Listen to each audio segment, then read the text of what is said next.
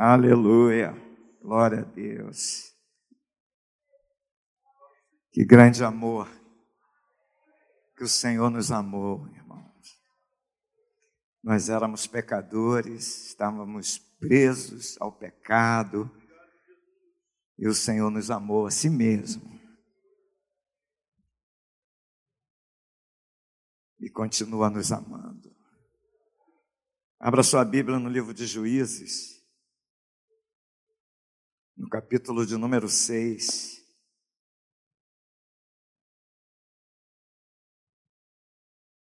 Hoje nós temos assim uma atividade intensa, porque nós temos os, os irmãos que se batizaram recentemente, eles tomarão hoje a primeira ceia. Vamos entregar os certificados, vamos fazer a nomeação, renomeação dos diáconos. O pastor Geraldo não está aqui nesta manhã, mas estará à noite. Ele foi, o pastor Paulo convidou lá para Tijuca hoje, de manhã. Nesse final de ano, ele está fazendo uma, essas, esses movimentos. Como o pastor Rômulo foi, eu fui lá para Jardim Primavera, numa ceia. Então, é a, a, a direção da igreja. Mas à noite ele estará aqui, vai estar pregando, trazendo a palavra para a igreja. Então, Juízes, capítulo de número 6, abra sua Bíblia, verso 11. Nós vamos falar sobre o cuidador. Nós cantamos aqui muitos hinos é, asseverando isso com essa assertividade que Deus é aquele que cuida da gente, não é? Essa última canção retrata isso, impressionante amor que nos busca, que não nos abandona nunca. Eu queria meditar um pouquinho, quero meditar com os irmãos, sobre é, o contexto desse, desse relato, desse chamado de Gideão, que demonstra exatamente isso que Deus faz conosco. Então vamos ler. Verso 11 diz assim: Então veio o anjo do Senhor e assentou-se debaixo do carvalho de que está em Ofra, que pertencia a Joás, a Biezirita. E Gideão, seu filho, estava malhando o trigo no lagar para o pôr a salvo dos midianitas.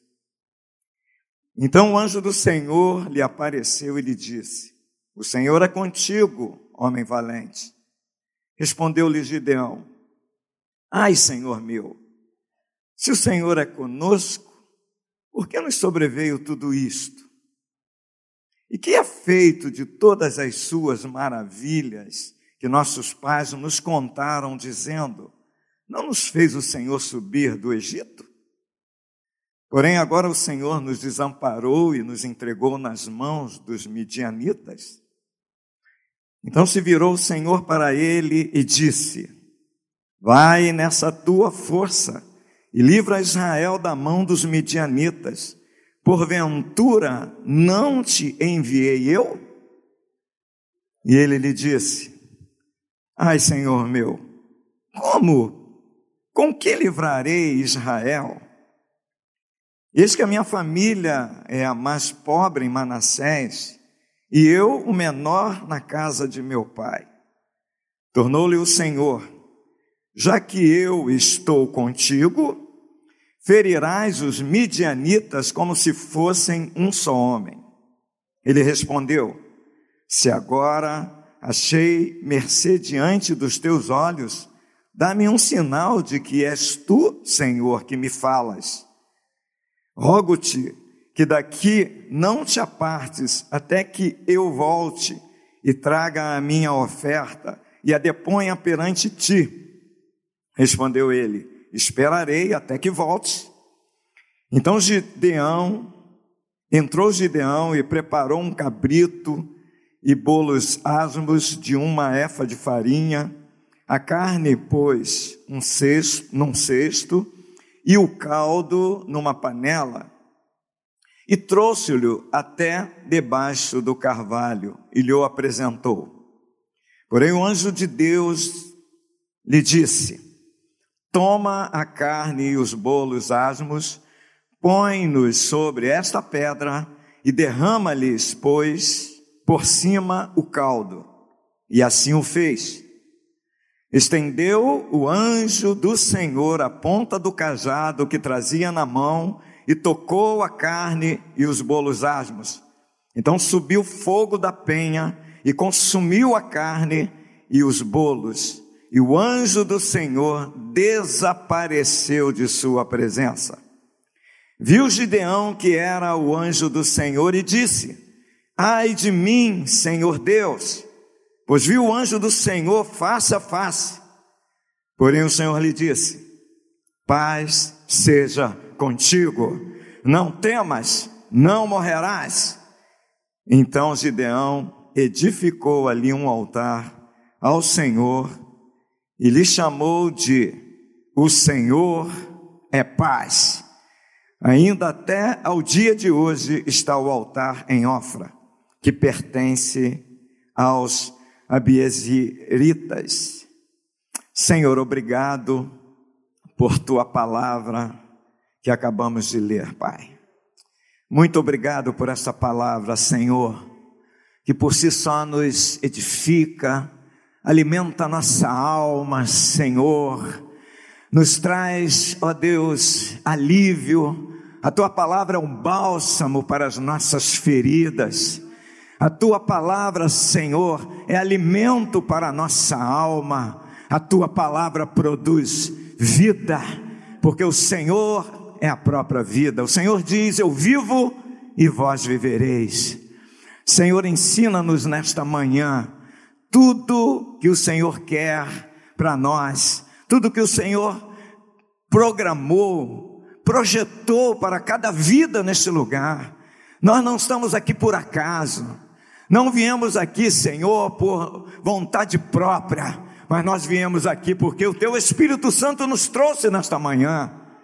Portanto, Senhor, fala conosco, fala comigo, fala com os meus irmãos, fala com a tua igreja, fala com o teu povo, que não saiamos daqui vazios, que saiamos renovados, fortalecidos, cheios do teu poder, cheios do teu Espírito Santo, Senhor. Derrama da tua unção, manifesta a tua glória, como o Senhor se manifestou para Gideão. O Senhor mandou Gideão colocar o sacrifício, a oferta sobre uma pedra, e com a ponta do cajado, o Senhor tocou naquele sacrifício e o fogo desceu. Manda o teu fogo nesta manhã, toca-nos nesta manhã. Nós estamos oferecendo sacrifício ao Senhor, nós estamos oferecendo a nossa vida, estamos nos colocando no teu altar nessa manhã, Senhor.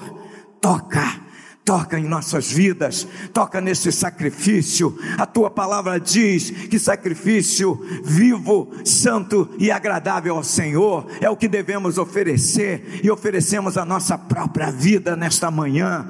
Receba a nossa adoração, receba a nossa gratidão, o nosso louvor e manifesta o teu poder nesta manhã, curando, libertando, abrindo portas, trazendo esperança, trazendo alegria aquele que entrou triste, abatido, desanimado, querendo até, Senhor, destruir a própria vida.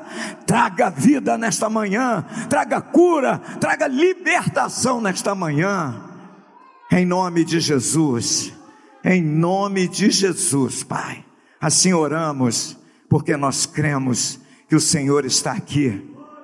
Nós estamos reunidos debaixo do teu poder Onde estiverem dois ou três reunidos em meu nome, ali estarei presente, diz o Senhor.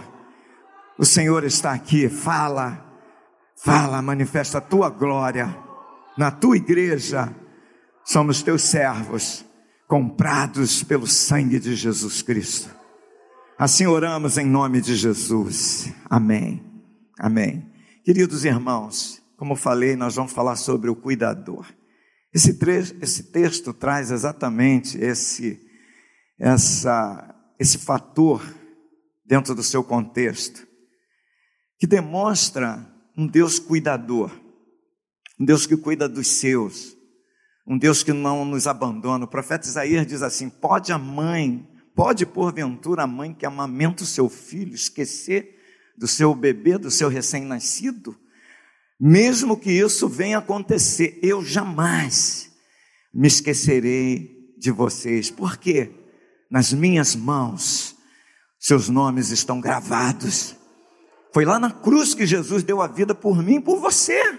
Foi lá na cruz que ele gravou o meu nome, o seu nome, nas suas mãos. Então ele não esquece da gente, ele não nos abandona, ainda que é, em alguns momentos os sentimentos é, trazem isso para nós. E os sentimentos fazem parte da nossa vida, mas nós não podemos viver por sentimentos, nós vivemos por fé. A fé em Cristo Jesus. Eu não estou vendo, eu não estou sentindo, eu posso não estar sentindo, mas Jesus está aqui. Por que, que ele está aqui? Porque ele disse que estaria. Então eu creio na Sua palavra. Você crê?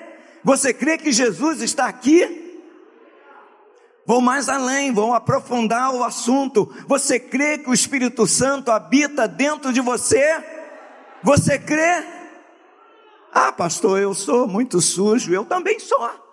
Eu sou imundo. Mas o Espírito Santo nos limpa, a palavra de Deus nos limpa, o sangue de Jesus nos purifica, a casa é do Senhor, essa casa é sua, e para Jesus morar, Ele primeiro limpa.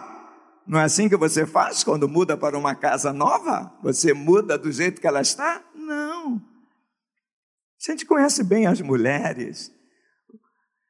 Os homens falam assim: não, mas a casa está limpa. As mulheres, não.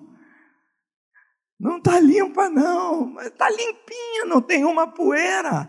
Aí as mulheres vão e fazem uma faxina do dia todo, limpando, passando lá os, os, os detergentes, lavando, limpando, para que a sua família possa habitar ali em paz, em segurança. É assim, Deus, se nós somos maus, sabemos fazer as coisas boas, imagine o nosso Deus, o nosso Pai, Deus Todo-Poderoso, Ele sabe fazer tudo bem.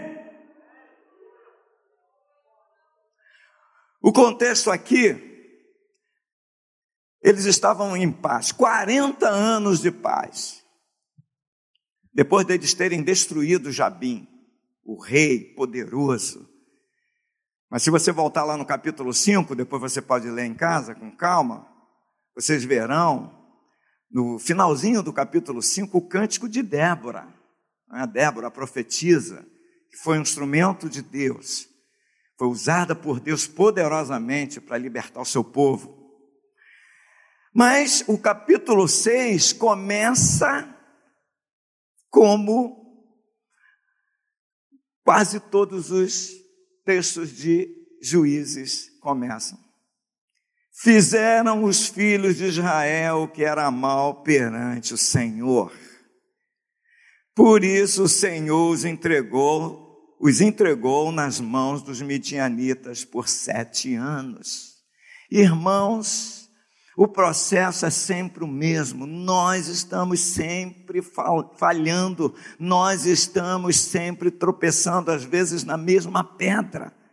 A mesma pedra, às vezes não conseguimos tirar a pedra do lugar e tropeçamos na mesma pedra, no mesmo problema no mesmo pecado que vira, acaba virando iniquidade, a mesma prática, não conseguimos nos libertar, e por conta disso, o que nós vamos acumulando, nós vamos acumulando erros e vamos procurando um culpado.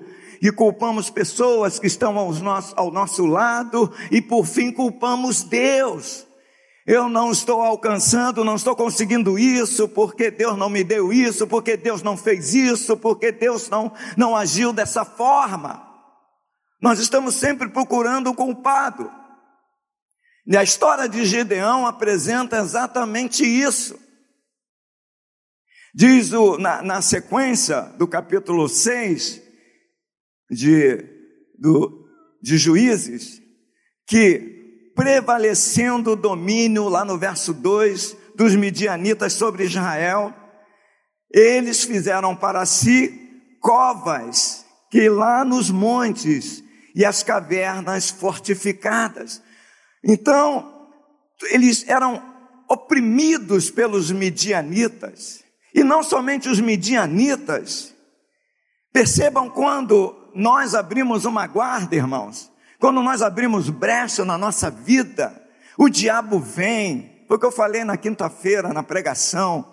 O diabo vem, Jesus ensinou isso. Satanás vem, ele volta, ele vê a casa adornada, arrumada, e ele anda por lugares áridos, ele anda por aí, no, no meio dos antros, das sujeiras, mas ele lembra da casa onde ele habitava.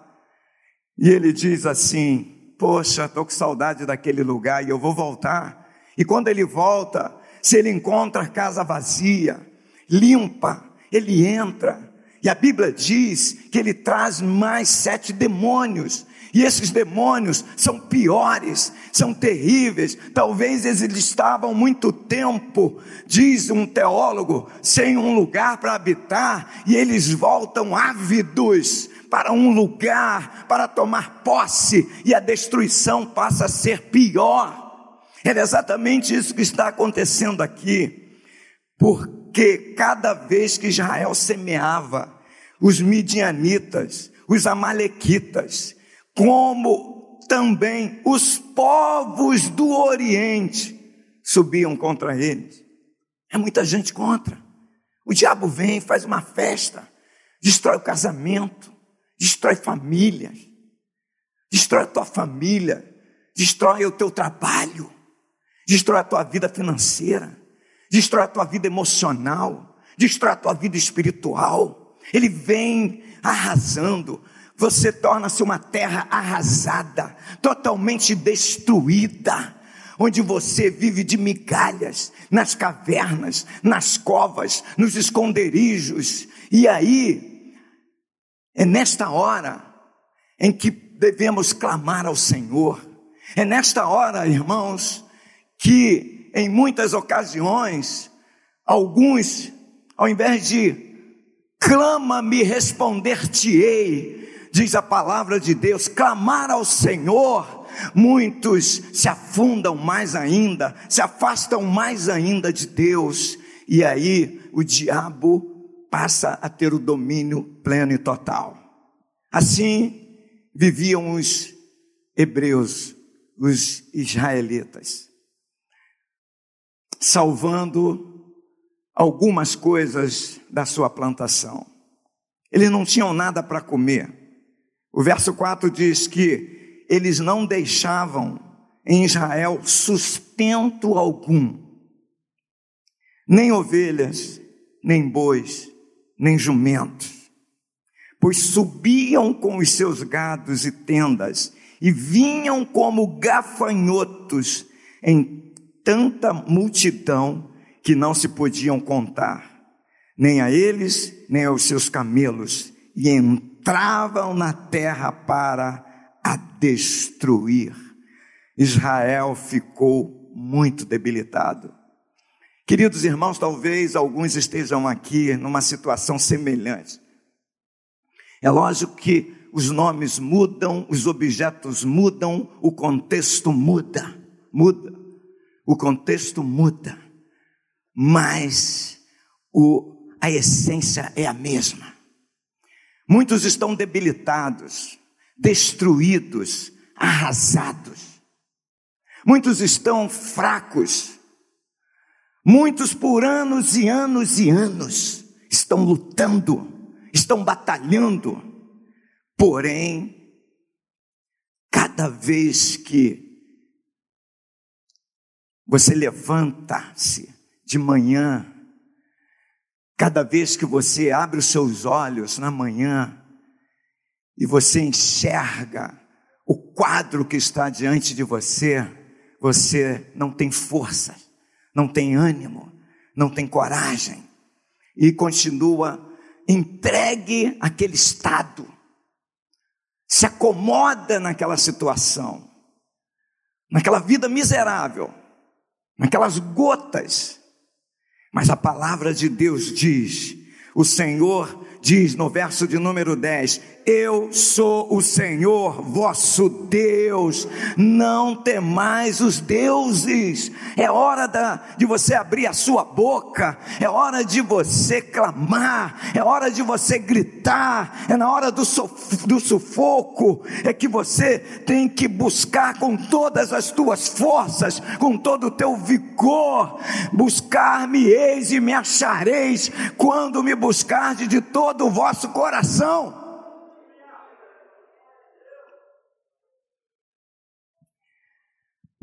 Gideão é levantado por Deus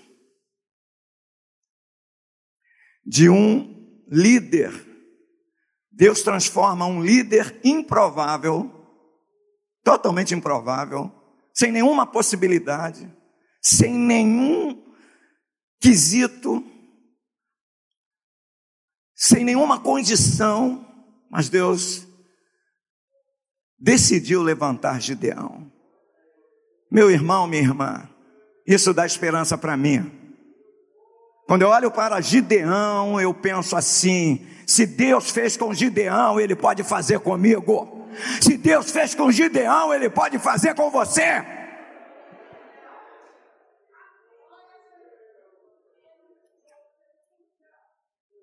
Talvez a postura de Gideão, e nós vamos pensar um pouquinho aqui, você esteja agindo da mesma forma. Primeira coisa, a gente percebe que Gideão estava lá cuidando para salvar o alimento para a sua família. Diz o verso 11 que Gideão, filho, era filho de Joás, estava malhando o trigo no lagar para pôr a salvo dos midianitas. Estava malhando o trigo no lugar onde se pisava as uvas. Olha só. Por quê? Porque era um esconderijo. É? Vida horrível. Vida horrível, irmãos. Tem gente levando vida horrível, fazendo coisas escondidas. Entende? Vida horrível. E Gideão está tentando salvar da sua maneira, do seu jeito, salvar alguma coisa.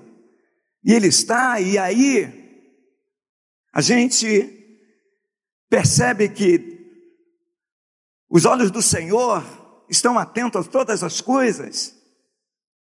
A palavra de Deus diz que os olhos do Senhor são como chamas de fogo. João teve a visão lá no livro de Apocalipse desse Deus que enxerga, que os seus olhos são como fogo, ele vê tudo, nada passa desapercebido. Para que, para que tenhamos uma ideia do poder, do potencial desse Deus, nenhum cabelo, fio de cabelo cai sem que ele não saiba, nenhuma folha de uma árvore cai sem que ele não saiba. É um Deus que tem controle, que sabe, que vê todas as coisas. E diz o texto que o anjo do Senhor veio, o anjo do Senhor lhe apareceu.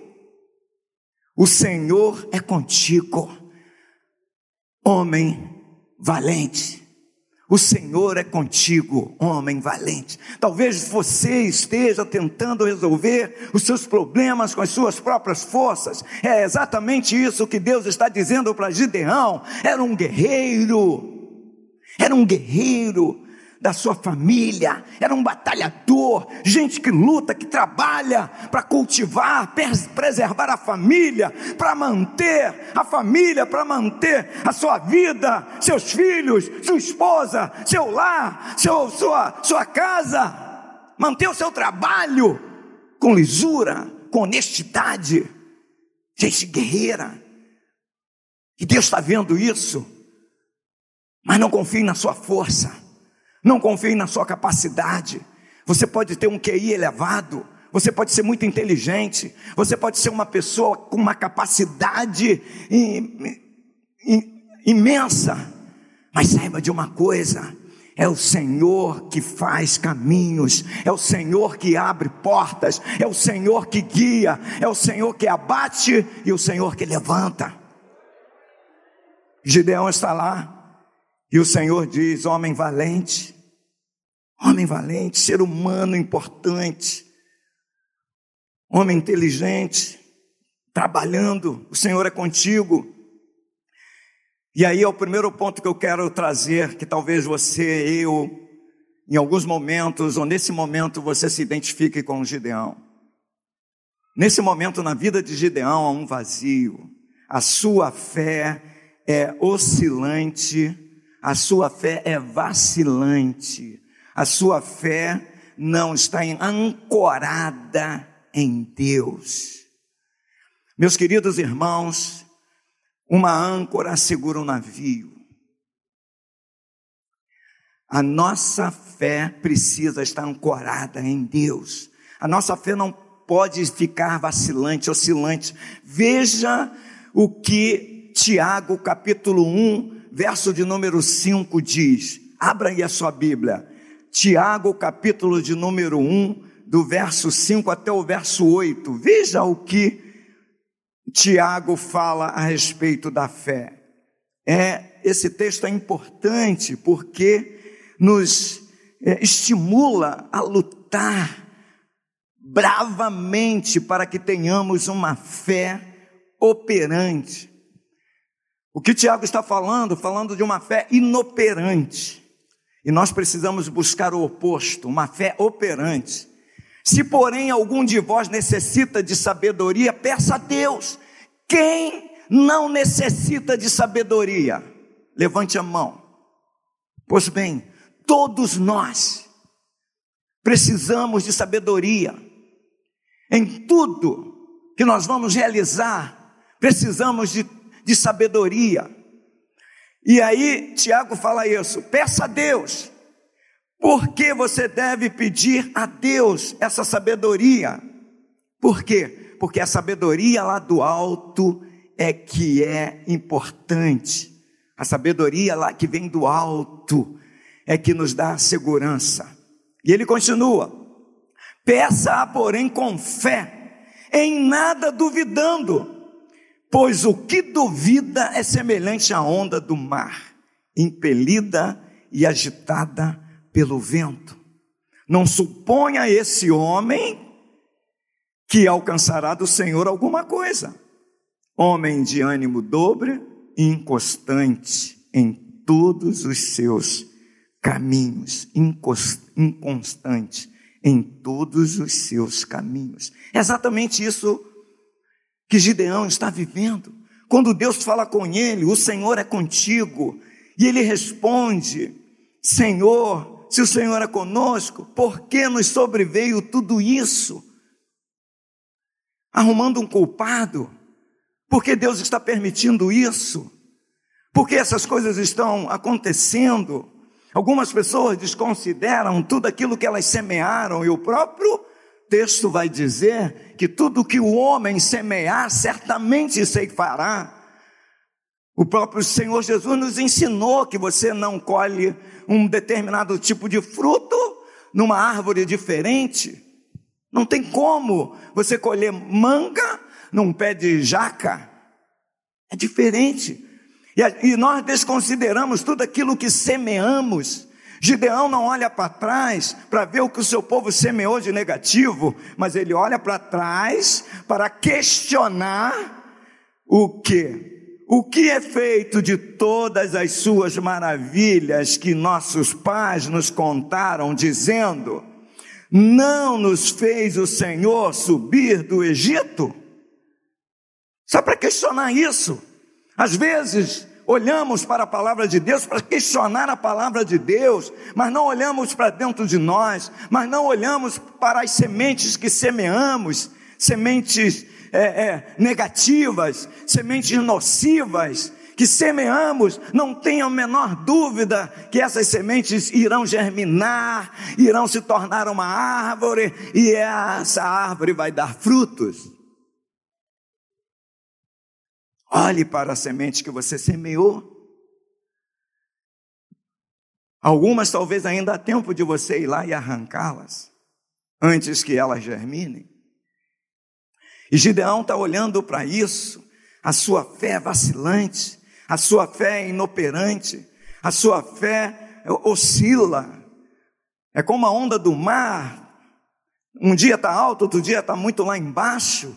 E eu me lembro do que aconteceu exatamente com aqueles discípulos no caminho de Emaús, quando eles estavam voltando de Jerusalém, após a morte de Jesus, e Jesus se pôs no meio deles e começou a conversar com eles, e eles começaram a narrar todos os acontecimentos da morte de Jesus, chamando Jesus de profeta, de maravilhoso, porém incredulidade em seus corações, porque eles disseram para Jesus o seguinte: algumas mulheres foram e encontraram túmulo vazio, um anjo que estava lá, e o anjo declarou: Ele não está aqui, ressuscitou.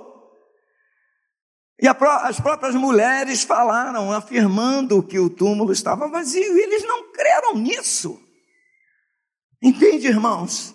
Às vezes nós não cremos nós deixamos de lado a palavra de Deus que nos ensina, que nos renova, que nos fortalece hoje, mas nós desprezamos e às vezes estamos dando ouvidos a algumas vozes que estão ah, nos ladeando, ou à nossa frente, ou atrás da gente, falando coisas, e vai nos afastando da palavra de Deus. A palavra de Deus tem que ser, tem que ter primazia em nossas vidas. No capítulo de número 8, lá de Deuteronômio, olha só como Deus falou a respeito da obra que ele realizou lá com os seus os antepassados de Gideão.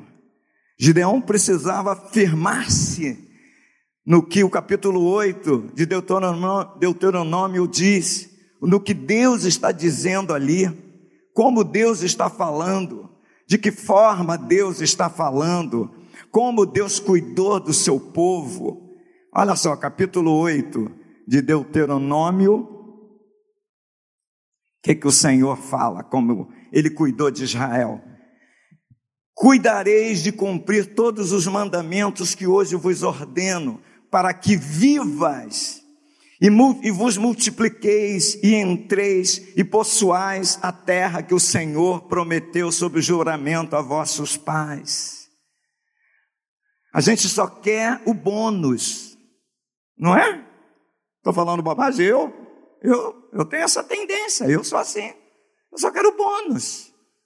Esse ônus aqui, cuidar de cumprir os mandamentos que o Senhor me ordenou, eu não quero. Mas eu quero viver, eu quero multiplicar, eu quero possuir, eu quero ter. Não é isso? As mensagens mais pregadas hoje são essas: cinco passos para ter, 18 regras para possuir. Isso tudo a gente quer, mas a gente não quer o ônus de cumprir, de cuidar. Entende, irmãos? A gente, a gente precisa, é, contradizendo o pastor Ed René Kivites, a gente precisa fazer uma releitura de nós mesmos, não da Bíblia. Eu preciso fazer uma releitura da minha vida. De que maneira eu estou crendo? Eu estou crendo do jeito que, bom, me favorece. E na realidade eu acabo criando um Deus do meu feitio. O meu Deus que vai fazer todas as minhas vontades. Então ele diz: recordar-te-ás de todo o caminho pelo qual o Senhor teu Deus te guiou. Tem que recordar disso, o caminho que Deus te guiou lá no deserto, estes 40 anos, para te humilhar, para te provar, para saber o que estava no teu coração, se guardarias ou não os seus mandamentos. É nessa hora, é na hora da provação, é na hora da doença, é na hora da luta, é na hora da dificuldade que você vai declarar e demonstrar quem você é. Quem eu sou, é na hora da aflição É lá no meu casamento, quando há uma crise com a minha esposa, quando há uma crise com o seu marido, quando há o desemprego, quando há doença. É nesta hora que você vai extrapolar, que você vai colocar para fora quem você é. É isso que Deus está falando. Porque Ele conhece cada coração. Ele te humilhou, te deixou ter fome e te sustentou com o maná. Quando veio o maná, eles chamaram o maná dessas coisas, esse objeto, esse negócio. Tem gente chamando a igreja de qualquer coisa, irmãos, chamando as orações de qualquer coisa, de crente bobo. Um pastor desses, vou citar o nome, falou de uma determinada música de uma irmãzinha, dessas irmãzinhas de fogo puro, né? Sapatinho de fogo. Que tem uma letra que fala assim: Deus vai te dar tudo de novo, Deus vai, mais ou menos assim, Deus vai te restaurar, Deus vai limpar a sua vida, Deus vai purificar teu pecado. Aí esse dito pastor, prateleira de cima, como diz o pastor Davi Martins, ele falou assim: olha só essa letra, letra pobre, pobre. Aí eu fiquei olhando a letra assim, aí fui vendo na Bíblia, né? Eu falei, poxa, tudo que ela está falando aqui na letra confirma na palavra. Então, com isso, ele está chamando a. Eu não contestei ele, não, cara. Né? Vou falar com ele, ele falou: Quem és tu? eu sou pregador internacional. Né? Eu preguei já em tantos, aí vai falar uma relação de países. E eu nunca, como eu nunca preguei fora do Brasil, vou me recolher a minha insignificância. Mas eu olhei e vi que a, tudo que ela estava falando batia com a palavra. Eu me lembrei dos bereanos que Paulo elogiou. Paulo os chamou de, de, de que igreja nobre, porque eles confirmavam na palavra tudo que os apóstolos pregavam. E ele te sustentou com o maná, que você não conhecia, nem teus pais conheciam, para te dar a entender que não só de pão viverá o homem, mas de tudo que procede da boca do Senhor viverá o homem. Nunca envelheceu as tuas vestes sobre ti, nem se inchou o teu pé nestes 40 anos. Sabe, pois, no teu coração que como um homem disciplina a seu filho, assim te disciplina o Senhor teu Deus. Aleluia! É nisso que precisamos estar firmados, irmãos. É nisso que Gideão tinha que olhar. Mas, naquele momento, ele não estava conseguindo olhar. Às vezes nós estamos assim, uma fase da vida que a gente não consegue olhar, a gente se, se distancia de Deus e a gente fica olhando para as coisas que estão ao nosso lado, as coisas estão à nossa volta e tiramos o nosso olhar de Cristo. Não podemos, em momento algum, tirar o nosso olhar de Jesus. Nosso olhar precisa estar fito no Senhor Jesus, olhando somente para Jesus, autor e consumador da nossa fé. Mas a segunda, o segundo momento de Gideão, para a gente fechar aqui, é que Gideão, ele era extremamente negativo. Irmãos, quando você entra nesse processo de incredulidade, de fé oscilante e vacilante, certamente afirmo com todas as letras, você será um indivíduo, uma pessoa negativa. A negatividade fará parte da sua essência, da sua vida. Tudo que você vai olhar você vai achar que não vai dar certo, que não vai conseguir, que é assim mesmo, é o destino, é assim, já está escrito e ponto final. Era exatamente assim que Gideão estava vivendo.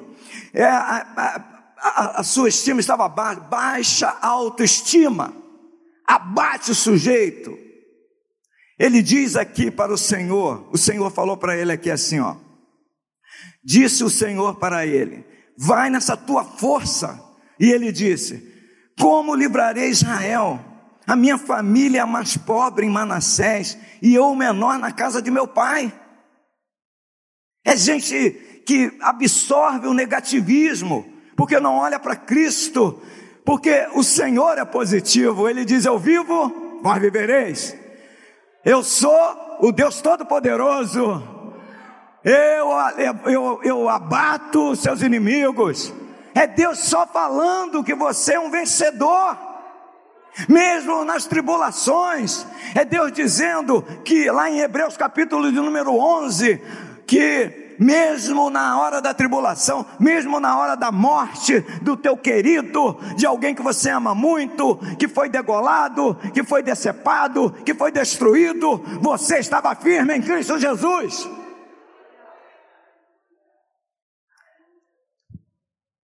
Às vezes o histórico da pessoa, da família, leva a isso. Por exemplo, no caso de Gideão. Manassés, a tribo de Manassés é meia tribo, é? juntando os dois filhos de José, os, os professores que estão aqui, escola dominical, os alunos sabem disso. Os dois filhos de José, Manassés e Efraim. Eles se tornaram uma tribo. É? Eles ocuparam o lugar. A, a Jacó, Jacó adotou-os como se eles fossem filhos. Vocês lembram quando José levou, os levou para serem abençoados por Jacó?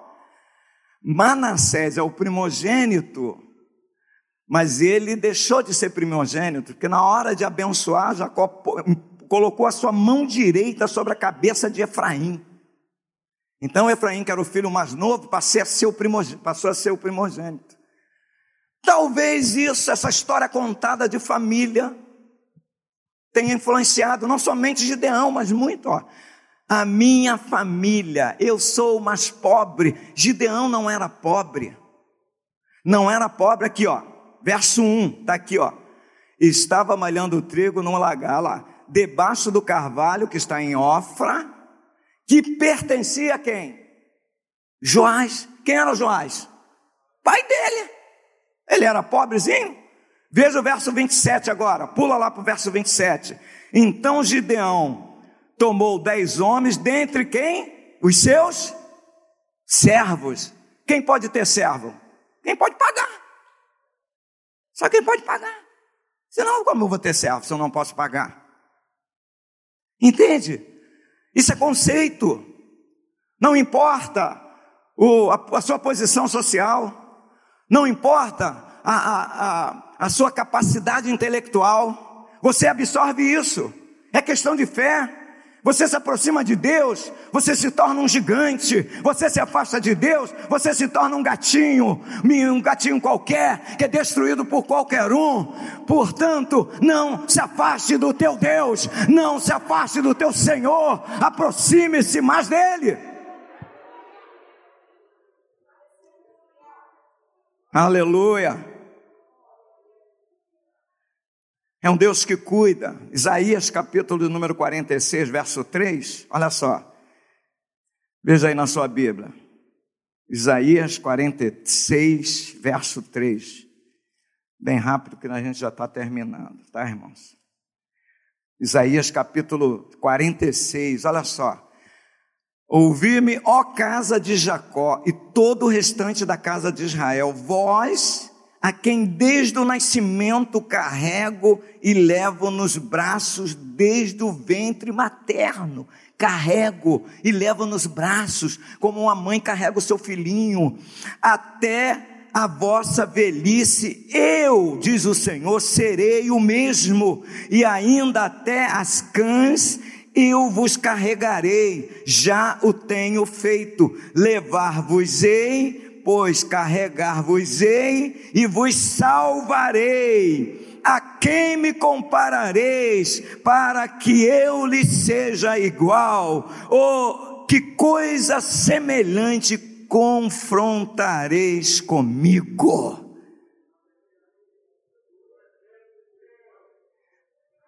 Meus irmãos, mesmo diante de, de, desse tipo de vida, nós vamos pular aqui, não vamos falar da decepção, Muitas pessoas estão decepcionadas com Deus, com o Evangelho.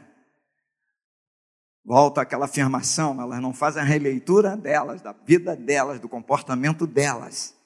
Mas nós sempre herdamos dos nossos pais, de Adão e Eva, culpar sempre alguém. A mulher que tu me destes, disse Adão para Deus. Ele foi ousado, ele foi ousado não, ele foi atrevido, porque ousadia é obra da fé, atrevimento é obra da carne. Ele podia morrer, mas ele disse: A mulher que tu me deste.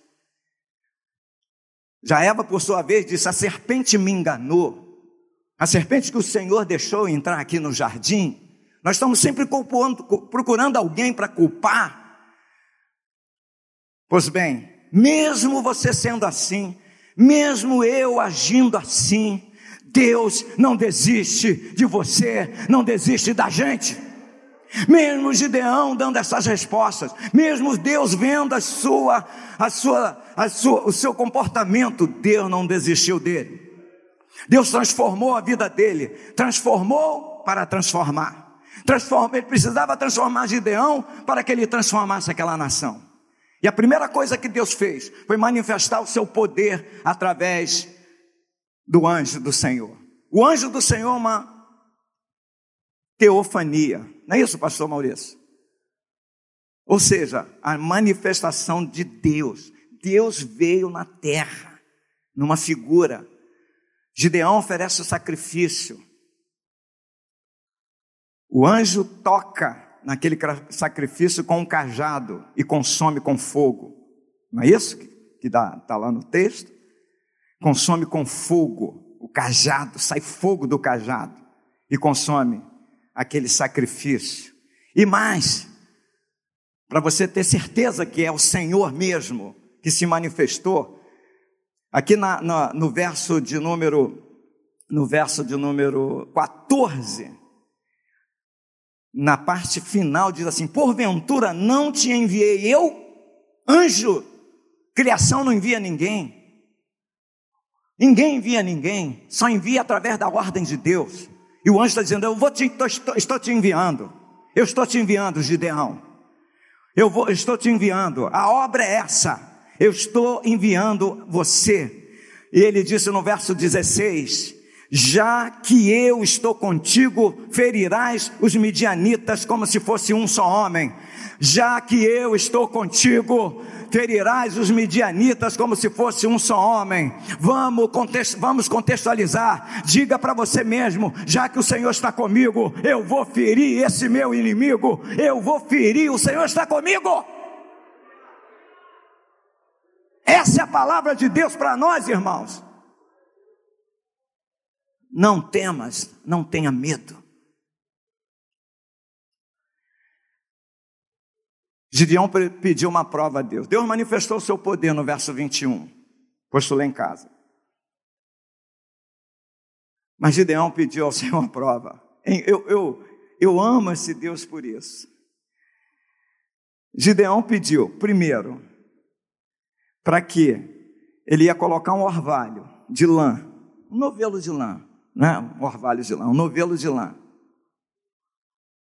Né? Ia colocar, e ele primeiro que ele pediu ao Senhor, se o orvalho estiver somente nela e seca tudo ao redor, então conhecerei que há de livrar Israel. Se só o novelo de lã estiver molhado, tudo sequinho, né? Vamos botar aqui. Aqui. Aí, vamos dormir. Ah, aqui é aberto, né? De manhã, tá, tá molhadinho, tudo seco. Caramba! Mas Gideão não se conteve com isso. Aí ele foi para a segunda prova, pediu a Deus que só a lã esteja seca e toda a terra ao redor haja orvalho. Então a lã sequinha agora é o oposto, né? A lã está aqui, ela está seca e tudo em volta molhado. Meus irmãos queridos, Veja que Deus é esse, Ele faz coisas simples e pequenas para encorajar você que, quem sabe, tem uma fé, acha que a sua fé é pequena, acha, eu acho que a minha fé é limitada, e Deus faz coisas simples, pequenas, é, infantis até, mas para encorajar você, para animar você, e se você quiser, você pode fazer isso com Deus, peça a Deus exercite a tua fé, peça ao Senhor, Ele vai te mostrar que é Ele que está agindo. Você tem feito isso, você parou de agir assim, colocar a tua fé em evidência, em ação. Você tem abandonado os ensinos da palavra de Deus. Deus não desistiu de Gideão. Ele tornou esse homem valente, mas agora não valente dele. Mas ele condicionou a Gideão. Ele tinha que fazer uma coisa difícil. Saiba de uma coisa: você quer ser valente, guerreiro, usado por Deus? Ele vai pedir alguma coisa que é difícil demais para você. Ele falou para Gideão: vai lá e derruba o Baal do seu pai, da sua família, no meu no meu, no meio do meu povo não pode ter um poste ídolo. Derruba a será, que é um poste ídolo, uma árvore, um tronco. E desse poste ídolo você vai construir um altar para mim, para o Senhor. Você precisa destruir. E era do pai dele, e ele teve, usou uma estratégia. Ele foi à noite, de madrugada, quando todos estavam dormindo, e destruiu e construiu um altar para o Senhor e ofereceu sacrifício. Meu irmão, destrua o que está atrapalhando a sua vida, destrua esse altar, destrua esse lugar, destrua esse poste ídolo, destrua essa imagem, destrua essa ligação, esse, essa coisa que está ligada a você, a sua família, destrua.